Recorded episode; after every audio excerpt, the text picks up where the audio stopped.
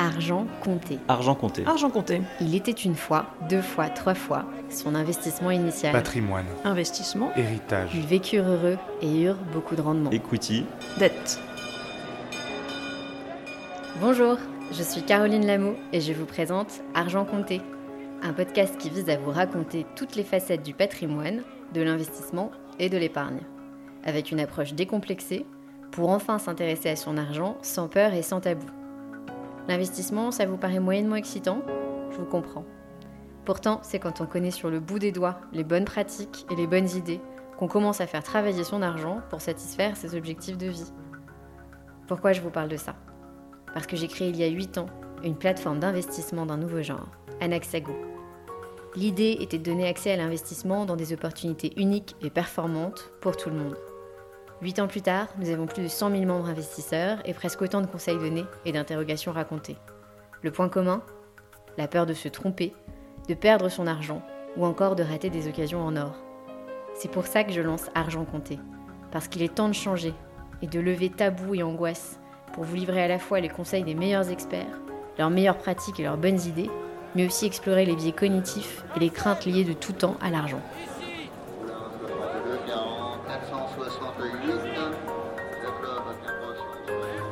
Aujourd'hui, dans Argent Compté, il était une fois la nouvelle histoire de l'art. Comme tous les secteurs, le marché de l'art a dû se réinventer à partir du mois de mars 2020. Comment un marché aussi feutré, discret et secret a-t-il vécu le passage au tout digital, aux échanges moins sécurisés et aux transactions plus publiques que jamais?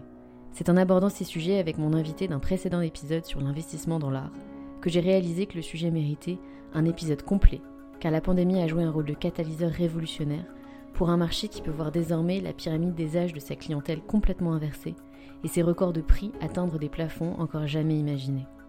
Pour en parler, j'ai le plaisir d'accueillir Émilie Villette, directrice du développement de la maison Christie's qu'on ne présente plus. Diplômée de Sciences Po Paris et de la Sorbonne, Émilie est une spécialiste du marché de l'art, qui, outre sa carrière, se distingue par ses fréquentes interventions publiques. Elle a également développé une solide expertise sur l'art en tant que classe d'actifs et l'art dans les stratégies de gestion de patrimoine. Elle conseille désormais clients institutionnels et privés à toutes les étapes de vente ou d'achat d'une œuvre ou d'une collection chez Christie's. J'ai souvent l'impression d'être le dernier des béotiens quand j'échange avec Émilie. Mais c'est un tel plaisir de l'entendre partager sa passion, car elle parvient à la transmettre avec simplicité et pragmatisme. Il y a tant de choses à dire sur le monde de l'art et surtout sur son évolution depuis 12 mois, que nous avons enregistré deux épisodes pour faire le tour du sujet. Au programme aujourd'hui, en chair en ligne, première vente d'art à travers la blockchain et les non-fungible tokens, mais aussi un résumé de l'épisode précédent pour prendre des décisions d'investissement pertinentes dans l'art. Bonne écoute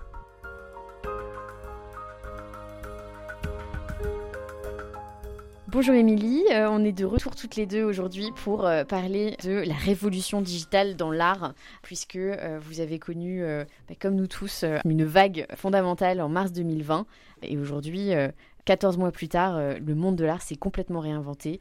On va parler euh, de la vente en ligne, on va parler de l'événementialisation à distance euh, de la vente d'art, on va parler des NFT, forcément, les non-fungible tokens, qui sont un peu la tendance du moment. On espère que ça durera un petit peu plus longtemps que les ICO, qui ont un peu explosé en vol. Mais en tout cas, j'ai hâte d'en savoir plus. Bon, alors, on, fait un retour en arrière. On est en mars 2020, tout est fermé. Plus possible de venir au bureau, plus possible de dresser un chevalet, comme on l'a vu tout à l'heure, pour montrer une œuvre. Qu'est-ce qui se passe? Est-ce que euh, tout se stoppe chez Christie's? Est-ce que vous recommencez tout de suite à réfléchir à autre chose? Est-ce que vous restez dans l'attente? Euh, Qu'est-ce qui se passe? Alors, qu'est-ce qui se passe? Je pense un petit peu comme euh, bah pour tout le monde. Espèce de stupéfaction d'abord. tout le monde à la maison, qu'on habite dans 20 mètres carrés ou qu'on parte à la campagne, non, avec un peu plus d'espace, avec l'ordinateur. On se connecte et alors quoi? C'est ça. Et alors quoi? Alors, on était un petit peu au-delà du et alors quoi, parce que comme on est un groupe euh, mondial, finalement, l'Asie l'avait connu avant nous. Et les Américains prendront juste notre suite. Euh, on était un peu nous au milieu. D'accord. Euh, donc, alors quoi? Bah, D'abord, on prend son téléphone et puis on appelle ses clients. Et là, on a des super discussions avec eux. Parce que finalement, alors à part quelques-uns qui étaient eux-mêmes eux capitaines d'industrie, qui étaient eux-mêmes à la tête de leur navire pour les faire euh, euh, naviguer en eau trouble. D'autres chats à fouetter. voilà. Euh, bah, tout le monde avait d'un seul coup un rapport au temps un petit peu modifié. Et ça a été des grandes discussions avec un certain nombre de collectionneurs où on a pu vraiment finalement revenir sur des questions de fond, euh, ce, qui, euh, ce qui les anime, ce qu'ils recherchent. Enfin, on a finalement eu des, des, vraies belles discussions. Et ce pourquoi j'aime mon métier, c'est que c'est aussi 50%, 50 les œuvres d'art, mais c'est aussi 50% l'humain. Et la dimension humaine, elle est extrêmement importante. Et, euh, et, finalement, bah, cette dimension humaine, elle a pris une, autre mesure à, ce moment-là. Alors évidemment, pour une maison comme Christie's, de fermer comme ça. Je pense que c'était plus ou moins jamais arrivé euh, en 250 ans d'histoire. Euh, et, et, c'était, la situation était évidemment totalement inédite. Ça a été un challenge d'abord humain, évidemment.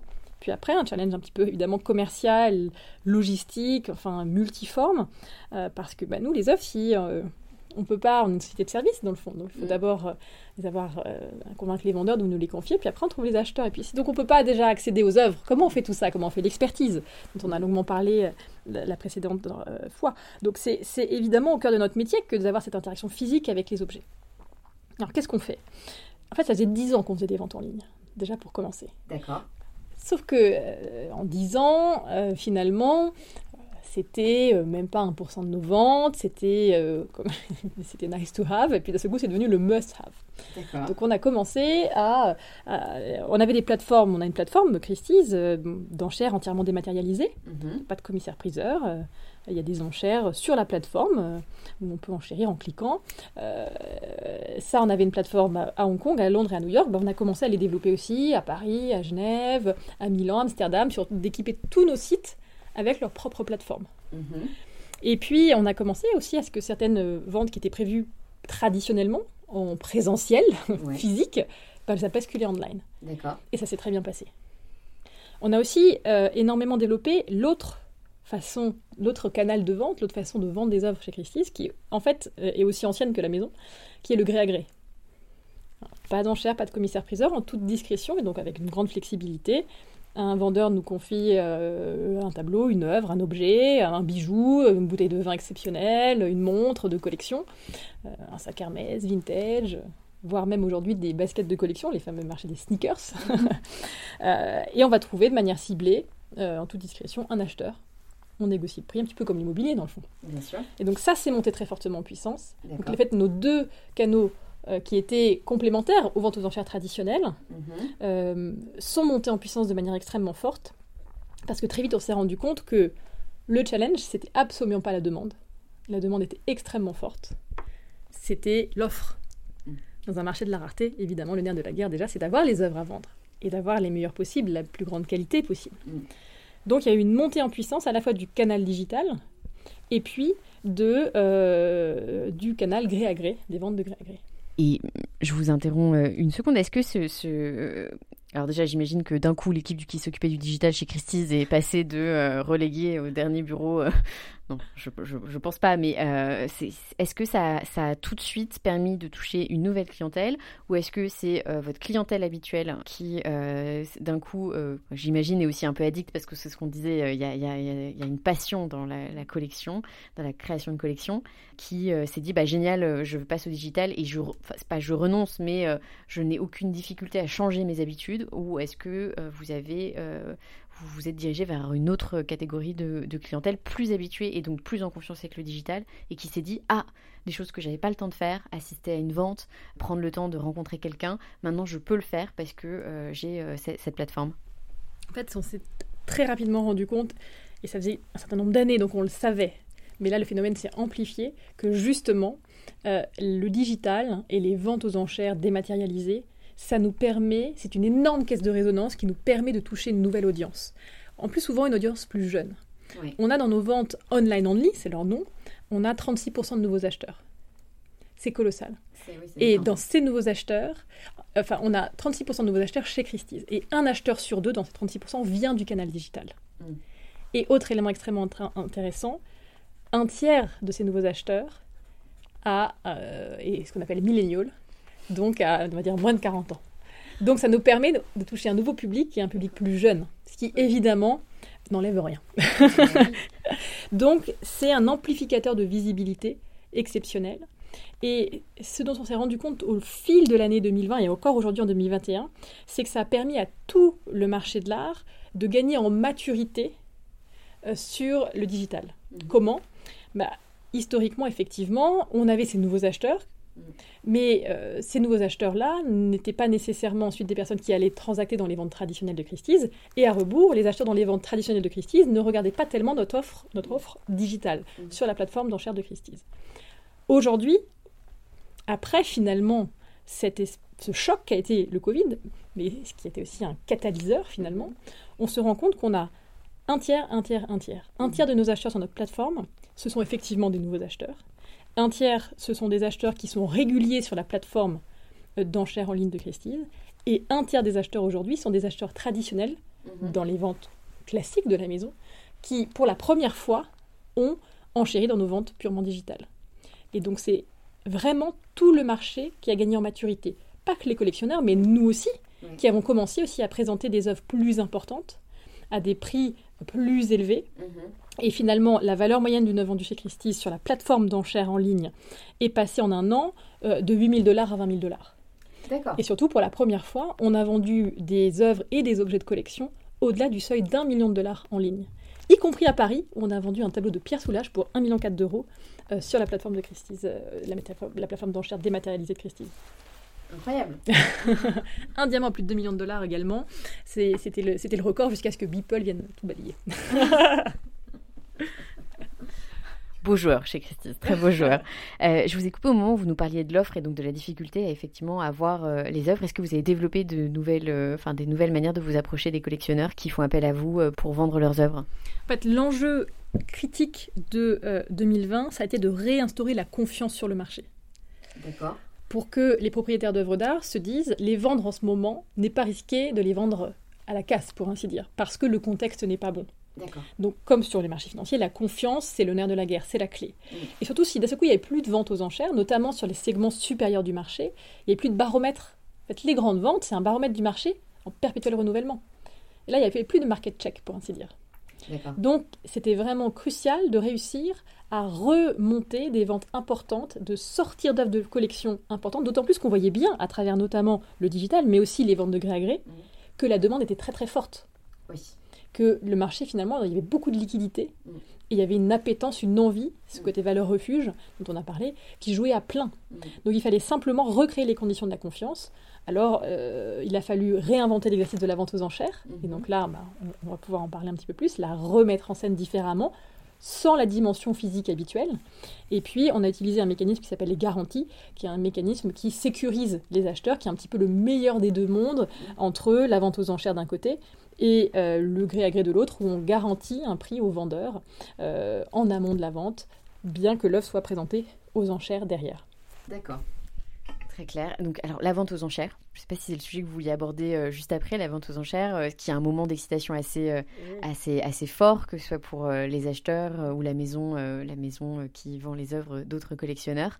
Alors, je vous imagine, vous, de l'autre côté d'une caméra, parce que j'imagine que c'est comme ça que ça s'est passé, où on n'a peut-être pas ce petit moment d'excitation, on entend les téléphones sonner, peut-être qu'on l'a. Je sais pas, racontez-moi comment ça se passe maintenant une, une, vente, une vente aux enchères. Alors, ce qui s'est effectivement passé, c'est qu'on ne pouvait plus avoir nos ventes aux enchères traditionnelles dans les conditions habituelles. Depuis finalement 250 ans, l'exercice n'était pas beaucoup renouvelé. Alors oui, au fil de l'eau, on avait rajouté le téléphone pour pouvoir enchérir par téléphone. On avait rajouté ensuite Internet pour pouvoir enchérir en simultané et en, direct dans les ventes physiques. Mhm. Euh, mais bon, on avait toujours un commissaire-priseur sur son, avec son marteau et le grand son qu'on entend, bah, c'est le bruit du marteau. Mhm. Euh, là, pas de public, euh, très peu de collaborateurs et, surtout euh, bah, comment justement recréer cette excitation, cette envie et puis ce, momentum, ce moment où tout le marché converge, regarde et euh, qui, qui va être un baromètre des prix. Alors là, on s'est effectivement tourné vers ce que le monde audiovisuel avait à nous offrir, en travaillant avec des sociétés de production, mhm. qui, pour la première fois, bah, nous ont filmé, ont filmé les ventes, qui ont été, elles, ensuite diffusées en live stream sur bah, toutes ces plateformes qui étaient relativement peu utilisées jusqu'à présent et qui nous a aussi permis d'un seul coup d'avoir une audience démultipliée. Euh, on était déjà la première vente qu'on a chez Crisis comme ça euh, organisée en live stream. C'était une vente très particulière. On a décidé de suivre le cours du soleil pour ainsi dire. C'est une vente qui réunissait nos quatre principaux sites de vente que sont Hong Kong, Paris, Londres et New York. Donc la vente commençait à Hong Kong. Paris prenait le relais, puis Londres, puis New York. Donc elle commençait le soir à Hong Kong. Mhm. Elle se continuait l'après-midi à Paris puis à Londres et au petit déjeuner, pour ainsi dire, à New York. Et les commissaires-priseurs étaient eux-mêmes en relais, et donc on pouvait enchérir de n'importe quelle salle, au téléphone ou sur Internet, sur une œuvre de n'importe quelle autre salle de vente. Et tout ça diffusé en live stream. Pour la première fois, on a eu 80 000 personnes qui ont regardé notre vente. C'était jamais arrivé. De 80 000, on est passé à la fin de l'année à une audience cumulée de toutes nos grandes ventes comme ça en live stream de plus d'un million d'auditeurs. Mm. Donc véritablement, l'amplificateur de visibilité et d'accessibilité que représente le digital a joué à plein, même dans ces ventes qui, vraiment, dans lesquelles on présente les œuvres entre 500 000 je dirais, euros jusqu'à voilà, plusieurs dizaines de millions. C'est vraiment le top du marché, le segment supérieur euh, en termes de, prix. Donc ça a été vraiment une réinvention. Et donc pour la première fois, on avait même, pour euh, voilà, le bien de l'anecdote, on avait, on avait été maquillé pour, pour bien prendre la lumière. Euh, et il y en avait des caméras un petit peu partout. Et donc une régie euh, une production qui choisissait les angles, qui faisait une, là, une réalisation en fait. Et donc c'était vraiment l'incursion de l'audiovisuel dans le monde des enchères. Et puis bah, de l'essayer, c'était l'adopter, pour ainsi dire, puisque euh, les, grandes ventes de la semaine dernière à New York ont eu lieu euh, toujours sans public, mais avec cette régie multicaméra et, toute cette, voilà, cette mise en scène réinventée pour recréer cette émulation, cette excitation, et puis ces grands moments où le marché bah, finalement se joue. Et est-ce que c'est quelque chose que vous allez conserver? Est-ce que euh, vous allez pouvoir peut-être euh, travailler sur des, des, ventes mixtes en disant on aura une partie euh, en présentiel, une partie en live? Ou est-ce que la, la, vente présentielle peut être retransmise en direct peut-être?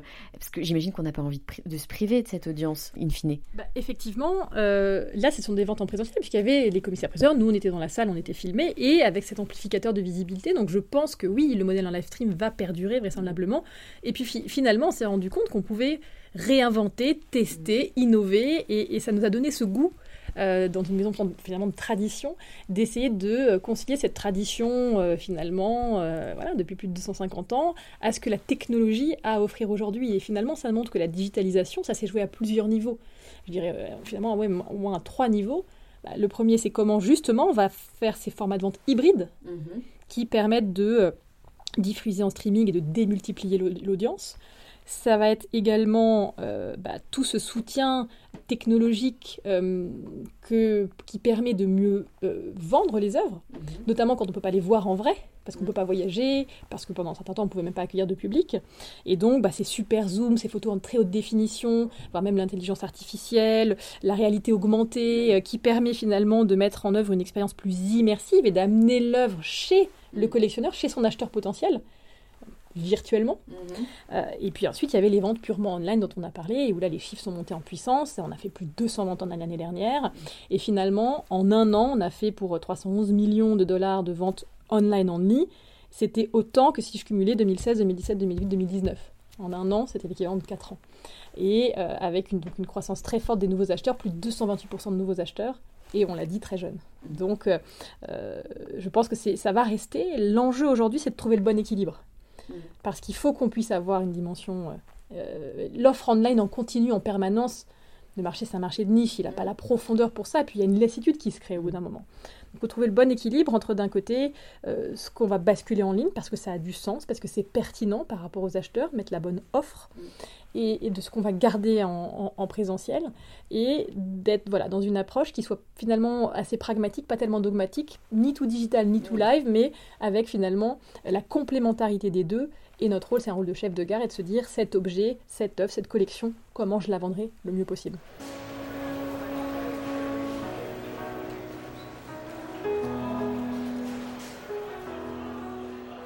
C'est intéressant parce que c'est vrai que je me rappelle, euh, la pandémie a joué un vrai rôle de catalyseur. Euh, ça a fait un peu entrer Christie's dans le 21e siècle. Vous y étiez déjà, mais euh, c'était peut-être pas un axe stratégique que vous développiez. Moi, je me rappelle qu'il y a 10 ans, je travaillais pour une grande maison de luxe et que le gros sujet, c'était faut-il un site de e-commerce mmh. pour cette maison? Alors, on le faisait pour, vous savez, les tout petits objets de cosmétiques. Et c'était la grande question est-ce que ça va pas diminuer la valeur perçue de nos créations, que ce soit en maroquinerie, en joaillerie, en horlogerie parce que typiquement, moi, je travaille sur la partie joaillerie, euh, horlogerie. On a vu ces maisons euh, bah, complètement changer avec euh, une présence digitale très très forte depuis 10 ans et tout en renforçant de façon exceptionnelle la partie expérientielle depuis, parce que enfin, on n'a jamais vu d'aussi beaux événements euh, que ces dix dernières années, que ce soit dans, euh, dans la mode, dans le design. Donc j'imagine que Christie's est en train de repenser euh, ça aussi. Je ne sais pas si vous voulez en parler un petit peu sur la partie expérientielle au, niveau, au niveau de l'art, s'il y a des choses qui sont en train de se développer, ou si vous avez des plans là-dessus. En tout cas, ce qui est, ce qui est effectivement certain, c'est que ça, ça a été un accélérateur. Je pense qu'on a au moins gagné cinq ans euh, de, développement sur le digital. Et donc finalement, il peut sortir du bon d'une pandémie. finalement, dans, dans, un secteur qui était... Euh, euh, ça faisait 20 ans que le secteur essayait de trouver la bonne approche du digital. Mm. Hein, les premières tentatives de e-commerce dans les œuvres d'art, ça date des années 2000. Mais le marché n'était absolument pas mûr, n'était absolument pas à maturité pour ça. Et là, tout le monde a gagné maturité, les acteurs en premier lieu, les acheteurs aussi tout le monde a gagné, a, gagné d'un cran, et le seuil psychologique de valeur, de qu'est-ce qu'on peut acheter sans l'avoir vu en cliquant, mm. a augmenté. Et ça, c'est la dimension extrêmement importante. Pourquoi c'est possible? Parce qu'aussi, évidemment, la confiance est derrière. Et qu'on sait que de la même façon, euh, Christie's va expertiser un objet, le photographier avec euh, des outils euh, perfectionnés, le cataloguer, le décrire, faire le travail d'expertise, mm. l'authentification, et que qu'on l'achète un clic ou sans clic, en levant la main, il y a le même travail de validation de l'objet, il y a la même expertise derrière. Et donc c'est là où on avait une carte à jouer, c'est que finalement la confiance en la marque est extrêmement forte. Et euh, finalement, euh, la, possibilité euh, d'acheter dans toutes les ventes de Christie's de par le monde, qu'on soit ou non dans un lieu où la maison a des salons d'exposition, ça ouvre un champ des possibles très vaste. On peut aussi le faire à tout moment, en tout lieu. C'est une accessibilité On peut cliquer euh, quand on en a envie euh, euh, de son smartphone, de son iPad ou de, son, ordinateur. Donc c'est cette facilité d'accès aussi qui, qui, est, extrêmement importante et intéressante. Souvent la plus grande difficulté pour acheter des œuvres d'art en ligne, c'est la notion d'échelle. Parce que sur une photo, on ne se rend pas tellement compte de si c'est grand comme un timbre-poste ou si ça va vous prendre un mur entier. C'est vrai que c'est tout bête. Donc ça, attention, c'est un des points le plus vigilants. Donc si euh, le site de, maison, de la maison de vente ou de la galerie ne vous propose, propose pas ce qu'on appelle une scale view, c'est-à-dire une photo à côté avec, sur laquelle il y a l'œuvre et une personne debout à côté qui vous donne, ou, ou, un fauteuil à côté, enfin n'importe quel objet qui va vous donner une idée de l'échelle de l'objet, vous demandez à la personne qu'elles prennent, euh, elles se prennent en photo à côté de l'œuvre pour pouvoir avoir cette échelle. Ça, c'est vraiment un conseil très pratique, très pragmatique, mais, mais extrêmement important. Après, tout, tout, ce qui est sur vraiment l'expérience même, alors au-delà de simplement, effectivement, avoir repensé l'exercice de la vente aux enchères, euh, on a même créé des expositions virtuelles, notamment pour les ventes de gré à gré, où les œuvres exposées, euh, eh bien, été, on recrée un espace virtuel d'exposition comme un, un salon, un salon d'exposition, et où on accrochait les œuvres au mur. Donc effectivement, oui, on a commencé à, aller euh, chercher dans, euh, dans tout ce que le, voilà, le, la réalité augmentée permettait de faire euh, et, de recréer des espaces virtuels, des expositions virtuelles. Et, je crois que c'est que le début. je ne suis pas une assez fine connaisseuse de toutes ces technologies-là pour pouvoir dire de, de, voilà, de quoi sera fait demain, mais je pense qu'on a même utilisé les hologrammes pour, dans une pré- une sorte de, dans, une, une sorte de, conférence de presse virtuelle où on avait des euh, grands experts de la maison euh, qui étaient certains à Londres, d'autres à New York et qui se retrouvaient tous sur un plateau virtuel à travers leur hologramme en train de parler et répondre aux questions. Donc, euh, et ça a bien fonctionné? En tout cas, on les a écoutés. Incroyable, c'est, oui, c'est fou. vous dites que vous avez gagné 5 ans, moi je pense que vous avez gagné 10, voire 15 ans, et, et, euh, surtout, bah, j'ai envie qu'on parle des, euh, des, NFT, parce que ça, c'est, quelque chose de très très récent, et donc au-delà du temps que vous avez gagné et du rôle de catalyseur qu'a joué la pandémie, j'ai l'impression que vous avez eu la capacité à vous positionner sur des choses beaucoup plus récentes, beaucoup plus rapidement. Est-ce que vous pensez que c'est un effet de la crise de se dire, ah bah attends, on y va, on essaye, euh, sur des choses qui, auraient peut-être pris plus de temps de réflexion et euh, un processus de décision un petit peu plus long euh, si on avait été dans une situation normale? En fait, en tout cas, ce qui est certain, c'est qu'il a fallu tester et innover. Les, deux maîtres mots pour l'année 2020, c'était innovation et adaptabilité. Il a fallu en permanence s'adapter, adapter notre calendrier des ventes, adapter notre façon de faire, de nous organiser, adapter nos ventes. Et il a fallu innover. Et effectivement, euh, il a fallu euh, embrasser la technologie dans un marché finalement très traditionnel, dans un secteur un peu traditionnel, euh, pleinement, embrasser pleinement le potentiel qu'offre la, technologie. Les, les NFT et la blockchain encore un petit peu différent. En fait, euh, on a commencé à, regarder ce qui se passe du côté de la blockchain déjà il y a plusieurs années. Et la première fois qu'on a vendu des œuvres euh, avec un certificat blockchain, c'était en 2018. Donc finalement, c'était déjà il y a quelques années. Puis l'année passée, à la fin de l'année, on a effectivement vendu une œuvre physique réelle mais avec son NFT associé. D'accord. Et puis là, ça veut dire le monde des NFT a commencé aussi à nous contacter mm. et on a commencé à voilà à, travailler. Alors c'était plutôt à New York ensemble et, et, à, regarder ce qui se passait de ce côté-là parce qu'il faut être bien humble. On n'a rien inventé. Hein. La communauté digitale et des plateformes d'échange de NFT autour d'œuvres d'art il en existe plusieurs, très dynamiques, très actives, qui sont des purs players. Là, ce qui a été effectivement assez disruptif, et puis une sorte de, grand, à la fois d'un coup d'éclat incroyable, et, puis un coup de pied dans la fourmilière, ça a été pour la première fois justement une plateforme non spécialisée, Christie's, qui existe depuis 1766, a euh, mis en vente sur son titre une œuvre, euh, effectivement elle-même entièrement immatérielle, mm. un NFT. Euh, c'était en mars dernier et c'était cette fameuse œuvre de Beeple, 5000 euh, Days, euh, où Beeple, qui est donc un, illustrateur, graphiste, quarantaine, originaire du Wisconsin, mais qui, attention, il a un million neuf de, followers sur Instagram. Hein. c'est vraiment quelqu'un qui fait partie de cette communauté artistique digitale,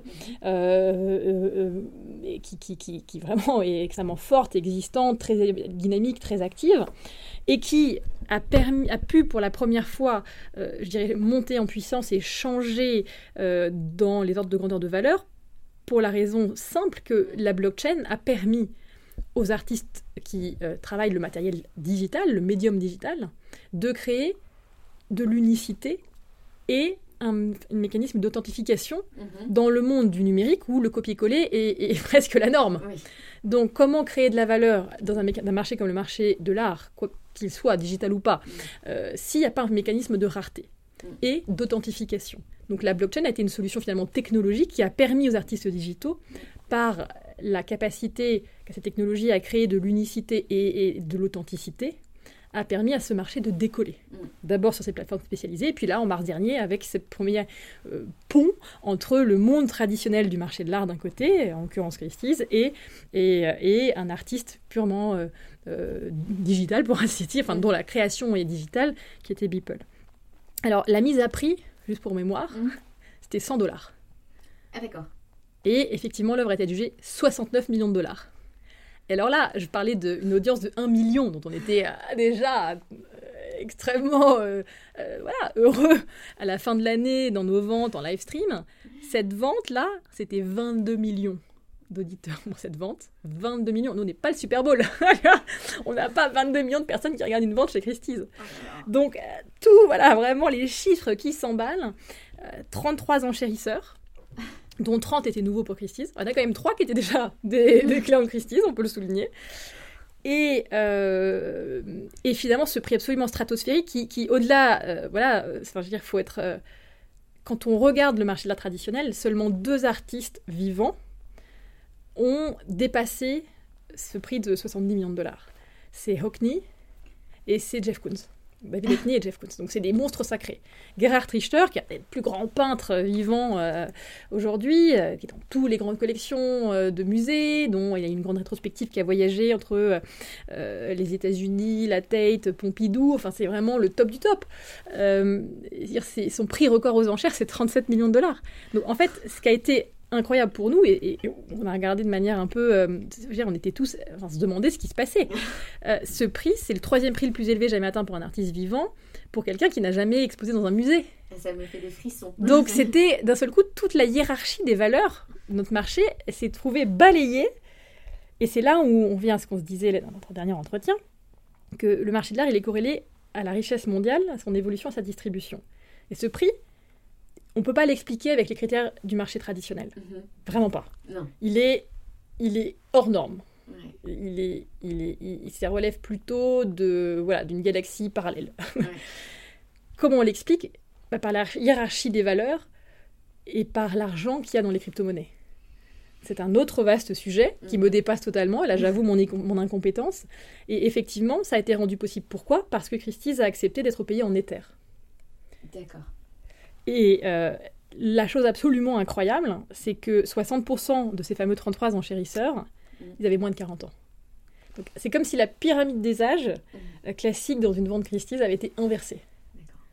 Donc, une toute nouvelle audience, et c'est là où ça devient, au-delà de ça, extrêmement intéressant, c'est que un de ces enchérisseurs-là, depuis, a acheté un Picasso tout ce qui est de plus physique, et un Warhol tout ce qui est de plus physique, dans une vente tout ce qui est de plus physique, mhm. en live stream certes, à Londres, euh, ah deux semaines plus tard. D'accord. Donc, euh, on, commence à voir finalement, on a, je l'ai dit, il y avait sur les 33 enchérisseurs, il y en avait 30 qui étaient nouveaux dans l'enchère mhm. Beeple, qui était sur notre plateforme.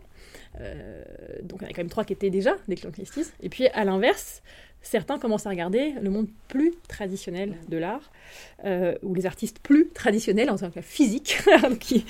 et, euh, et, l'étape d'après, ça a été la semaine dernière de présenter dans une vente du soir, donc ces fameuses ventes en live stream, mhm. euh, de neuf CryptoPunk. donc ça, c'est un, les, les, des, des artistes, enfin c'est un Larva Labs, qui euh, a créé 10 000 CryptoPunks, euh, c'était en 2017, euh, qui sont des petites figures, chaque, chacune des caractéristiques propres, créées par, par un programme. il y en a des plus rares que d'autres. Et puis euh, là, il y avait, en avait neuf. Ils sont tous numérotés, donc plus le numéro est bas, et plus les, spécifications de chaque figure, euh, est-ce qu'il a une casquette ou pas, est-ce qu'il fume ou pas, est-ce que c'est un humain ou un alien. Euh, voilà, ils sont tous plus ou moins rares. Et on en, a, on a vendu neuf. une fois de plus, c'est entièrement dématérialisé tout ça. Hein. mais là, on l'a vendu dans une vente classique Christie's, même pas dans une vente online, dans une vente du soir. Et ça a atteint le prix de, de voilà, quasiment 17 millions de dollars la semaine dernière. Donc là, on a passé un pas de présenter une œuvre d'art entièrement digitale, dématérialisée, dans une vente classique Christie's avec un Basquiat, euh, avec euh, justement euh, des artistes de la scène actuelle ou des, des, grands noms depuis les années 80. Donc, un pas de plus. Est-ce que c'est là pour rester Une fois de plus, si j'avais une boule de cristal, j'aimerais bien pouvoir la consulter et savoir ce qu'il en est. en tout cas, ce qui est certain, c'est que cette communauté artistique, digitale, préexistait à tout ça. La blockchain lui a offert finalement la capacité à créer de la rareté, donc à créer de la valeur. Et aujourd'hui, euh, de plus en plus d'acteurs traditionnels du marché de l'art regardent cette scène artistique-là. Et certains même grands artistes euh, commencent à s'emparer du médium NFT et finalement essayer de créer de l'art digital. Après, la question des crypto-monnaies, là c'est encore autre chose. Et donc comment les échelles de valeur vont ou non s'équilibrer, ça, c'est ce qui rend euh, euh, la chose extrêmement intéressante à observer. Après, ce qui a été aussi assez intéressant, c'est que l'acheteur du Beeple a tout de suite, alors d'abord, il est tout de suite sorti du bois, il a révélé son identité, ainsi que le sous-enchérisseur d'ailleurs, ce qui n'est pas toujours le cas, c'est plutôt un monde assez discret, le feutré, le marché de l'art. Euh, là, non, euh, on voyait vraiment que c'est une, une, communauté qui est extrêmement voilà, active et qui se. qui, qui, qui, a une, existence parallèle. et, a tout de suite dit qu'il voudrait pouvoir rendre accessible son œuvre de Beeple dans un musée digital. Et donc finalement, ça, j'ai trouvé que c'était un peu le voilà, la boucle est bouclée. C'est-à-dire là, on revient dans des critères de validation traditionnels du marché, qui est que c'est un musée qui valide et qui légitime. Et j'ai trouvé que c'était intéressant de voir que finalement, il avait annoncé ça euh, aussi, puisque euh, là, c'est un peu les deux marchés qui se rencontrent, pour ainsi dire.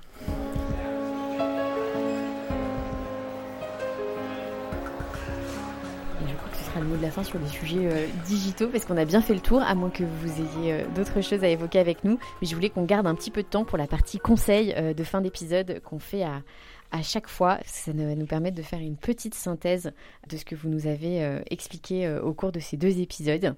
Et donc, je, commence par euh, cette, cette, question qu'on pose à tous nos experts. quel est le conseil que vous donnez systématiquement quand on veut investir dans l'art? Alors, vraiment, toujours garder en tête que sur le marché de l'art existe immanquablement une prime à la qualité. ça y est, ça y est, c'est intégré là, c'est bon. Au-delà du prestige d'un artiste, privilégier le meilleur de sa production, ce pourquoi il est connu et recherché des collectionneurs. Ça, c'est vraiment fondamental. Après, on les a effectivement un petit peu tous abordés en filigrane, mais on va reprendre des conseils, somme toute, assez pragmatiques euh, pour se, voilà, à avoir dans sa boîte à outils quand on, euh, quand on regarde le marché de l'art. On a dit définir ses priorités et ses motivations. je crois que c'est vraiment toute forme d'investissement, même si ce n'est pas forcément le verbe que je préfère, mais définir ses priorités, ses motivations et s'assurer que son budget est en ligne avec ce qu'on essaye de, pouvoir construire. Se renseigner, c'est fondamental.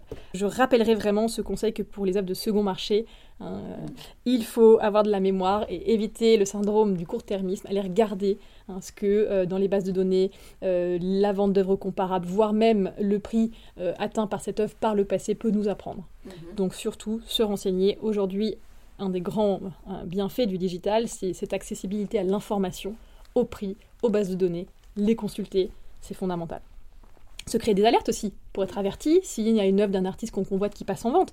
C'est garder en tête que c'était l'apanage des marchands avant. Mm. C'était ça leur métier. Mm. Là aujourd'hui, tout à chacun, en quelques clics, on crée des alertes et on a cette information. Se fixer une limite. Et je rajouterais s'y tenir. J'ai pas l'impression que vous fixiez. Euh, est-ce que vous êtes. Euh, non Vous fixez des limites Alors, c'est crucial. Et il faut s'y tenir. C'est pour ça que j'ai rajouté. Hein, parce que se fixer une limite et s'emballer, c'est c'est pas vraiment l'idée.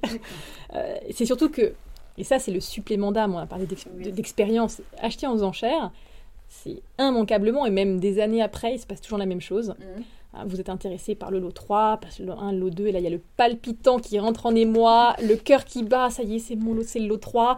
Et là, il faut se retenir d'enchérir tout de suite, il faut attendre, essayer de rentrer le plus tard possible pour pas surenchérir contre soi-même. Et surtout, si la limite est atteinte, on s'arrête. Ou alors, on assume. voilà. Ok, je me suis emballée. Fair enough. La prochaine fois, promis. Euh, je, euh, ma femme. Pardon. voilà, je m'y tiendrai. Après, pour ceux qui veulent pas justement risquer de s'emballer, on peut laisser un ordre écrit en amont. Ouais. voilà, ça, évite. On peut euh, laisser un ordre écrit en amont. Voilà, avec son montant maximum. Et donc on n'est pas écouté. on n'est pas là et, et, et, on risque pas de se... Voilà. Donc tout est possible, il faut juste trouver la bonne solution. Euh, et, ça, c'est pour les ventes aux enchères. Hein. Mhm. On, se fixe une limite, on s'y tient. Alors en galerie, c'est l'inverse, on négocie. Parce que finalement, c'est ça qui est intéressant dans le marché de l'art, c'est que finalement, les mécanismes de fixation des prix sont inverses dans un cas et dans l'autre. Dans l'un cas, on part du bas et on monte, ça c'est les enchères. En galerie, c'est plutôt l'inverse. Hein. Il y a évidemment un prix affiché et puis on essaie de négocier à la baisse. Pas oublier de négocier quand on est cette fois-ci en galerie ou euh, sur une foire, dans la mesure du possible. Ensuite, ça c'est ultra pragmatique mais conserver évidemment toute la documentation sur les œuvres acquises. D'accord. Et extrêmement important, les factures, les certificats d'authenticité. Tout ça, c'est des éléments déterminants en cas de cession future, mhm. notamment d'un point de vue fiscal, et euh, évidemment de transmission de la collection. D'accord. Hein, date et valeur d'entrée dans une collection pour les calculs de plus-value. Extrêmement important, les certificats simplement, puisque c'est le garant de l'authenticité. Et enfin, ne jamais oublier euh, qu'il y a des précautions d'usage pour bien conserver les œuvres chez soi, hein, les accrocher. Ah les placer dans un endroit adapté, loin d'un radiateur ou d'une fenêtre pour éviter les trop fortes variations de température ou d'humidité. Éviter de trop les manipuler, peut-être les objets les plus fragiles, les mettre dans une sorte de vitrine pour les protéger. Pour tout ce qui est les œuvres sur papier, que ce soit dessin, photographie, mmh. estampes, euh, c'est des œuvres qui sont très sensibles à la lumière. Mmh. Donc on ne va pas les accrocher face à une source de lumière directe, mhm. on va préférer justement le mur ou sur lequel il y a la fenêtre pour pas avoir cette lumière directe. Dans les musées, ils ne les sortent de manière, c'est des règles draconiennes, ils les sortent le moins possible à la lumière que pour un temps limité et après ils les remettent surtout dans ces fameux grands meubles de collectionneurs qui sont des grands tiroirs pour où on peut les poser à plat. Alors chez soi, c'est un petit peu moins le jeu. Donc par contre, on les accroche vraiment mhm. en privilégiant soit des pièces plus sombres, mais a fortiori jamais face à une source de lumière directe. D'accord. Et puis on essaie de, évidemment être vigilant à la poussière ou à la fumée de cigarette par exemple, qui va encrasser la surface picturale des tableaux et qui avec le temps bah, va le faire un petit peu jaunir ou grisailler, ce qui euh, n'est pas euh, irrémédiable, mais enfin si on peut éviter c'est encore mieux. Bah, plein de bons conseils euh, très pragmatiques. Vous en trouverez aussi tout au long de ces deux épisodes. On va passer aux, aux questions plus personnelles. Je la pose régulièrement. Là, ça va être la personnalité du monde des affaires qui vous inspire et pourquoi elle vous inspire. je, sais euh, qui est-ce que vous avez choisi, donc j'arrête le suspense et, euh, je vous propose euh, bah, d'écouter la personnalité qui inspire Émilie Villette. Il y a quelques années, en, lisant un catalogue d'exposition, je suis tombée sur une lettre qui m'a assez stupéfaite entre quelqu'un qui était effectivement un grand homme d'affaires, qui était Sergei Tchoukine, grand collectionneur russe de la fin du 19e, début du 20e siècle, et euh, grand collectionneur et mécène euh, des artistes de son temps, euh, et qui écrivait à Henri Matisse. D'accord. Et j'ai été assez stupéfaite parce que c'est, c'est en, lisant cette lettre, on comprend qu'acheter des, œuvres, acheter des œuvres d'art, c'est faire des choix et c'est les assumer. Et j'ai trouvé que c'était, ça m'a, vraiment donné matière à, pas mal réfléchir, moi qui accompagne finalement quotidiennement, notamment des entrepreneurs euh, dans, leur, euh, dans leurs acquisitions, euh, sur, bah oui, ces conseils, mmh. sur ce qui fait qu'on doit décider ou non d'acheter une œuvre. Alors cette lettre, qu'est-ce qu'elle dit? Cette lettre, il l'a écrite juste après que de grands tableaux ultra connus qui sont la danse et la musique, mhm. qui sont aujourd'hui dans les collections de l'Ermitage et qui sont venus exceptionnellement à Paris dans le cadre de l'exposition de Choukine, euh, donc à la Fondation Vuitton il y a quelques années. Ces œuvres-là, Choukine les a commandées à Matisse en 1909 pour décorer la cage d'escalier de son hôtel euh, particulier qui s'appelle le Palais Troubetskoy. Il les reçoit et là, il écrit à Matisse. Je trouve les panneaux intéressants et j'espère les aimer un jour. J'ai entièrement confiance en vous. Le public est contre vous, mais l'avenir vous appartient. J'espère les aimer un jour. Il n'a donc pas acheté ce qu'il aime.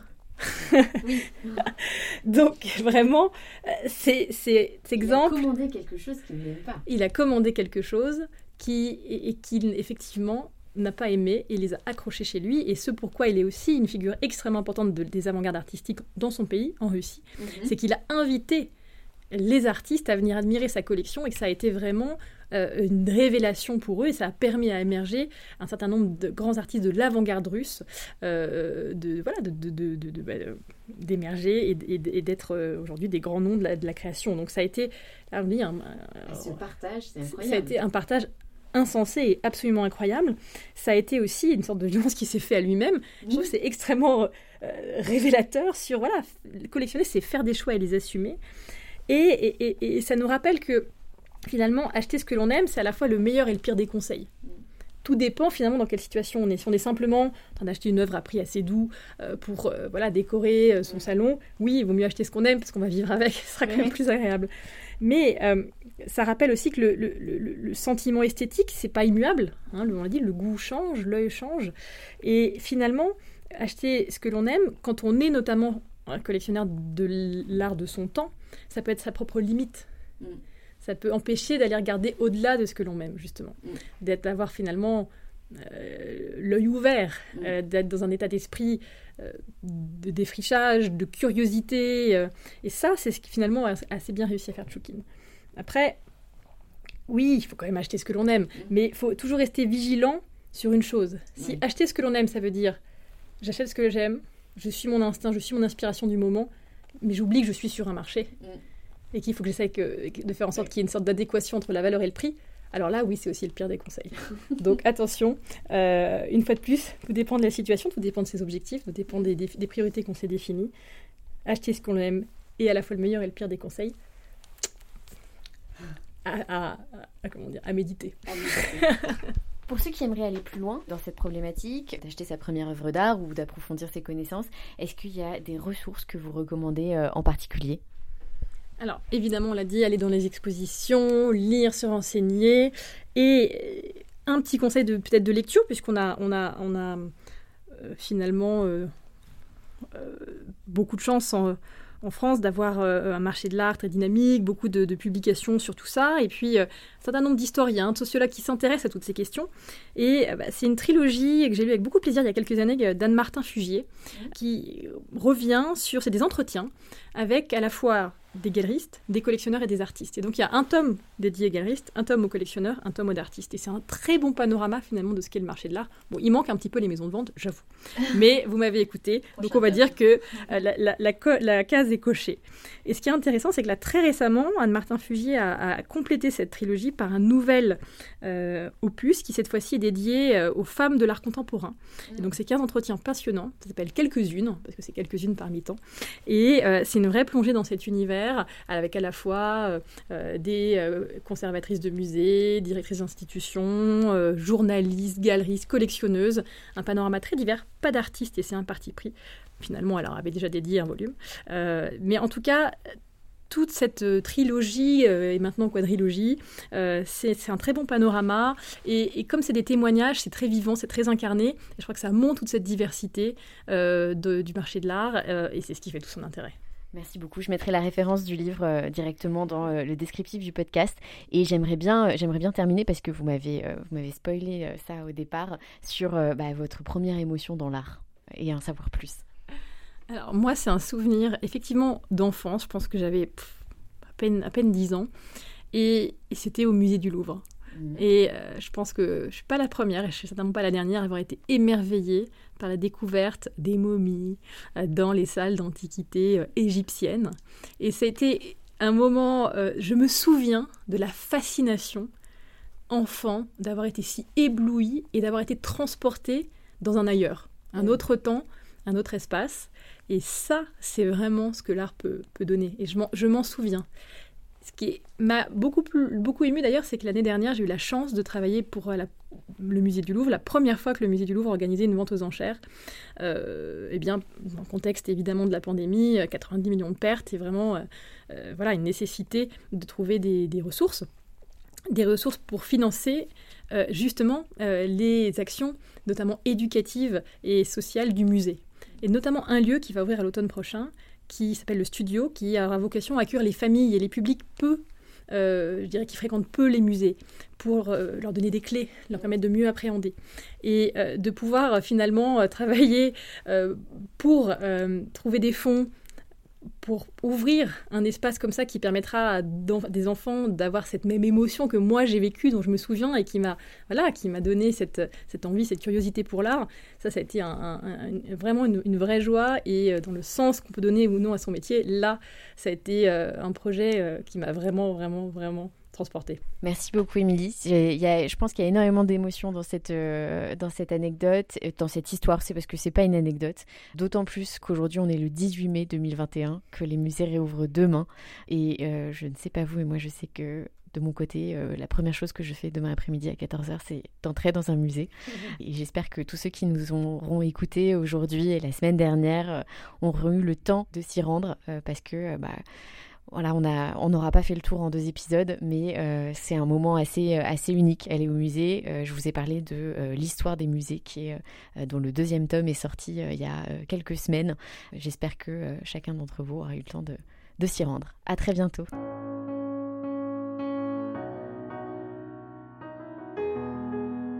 Merci d'avoir pris le temps d'écouter ce nouvel épisode d'Argent Compté.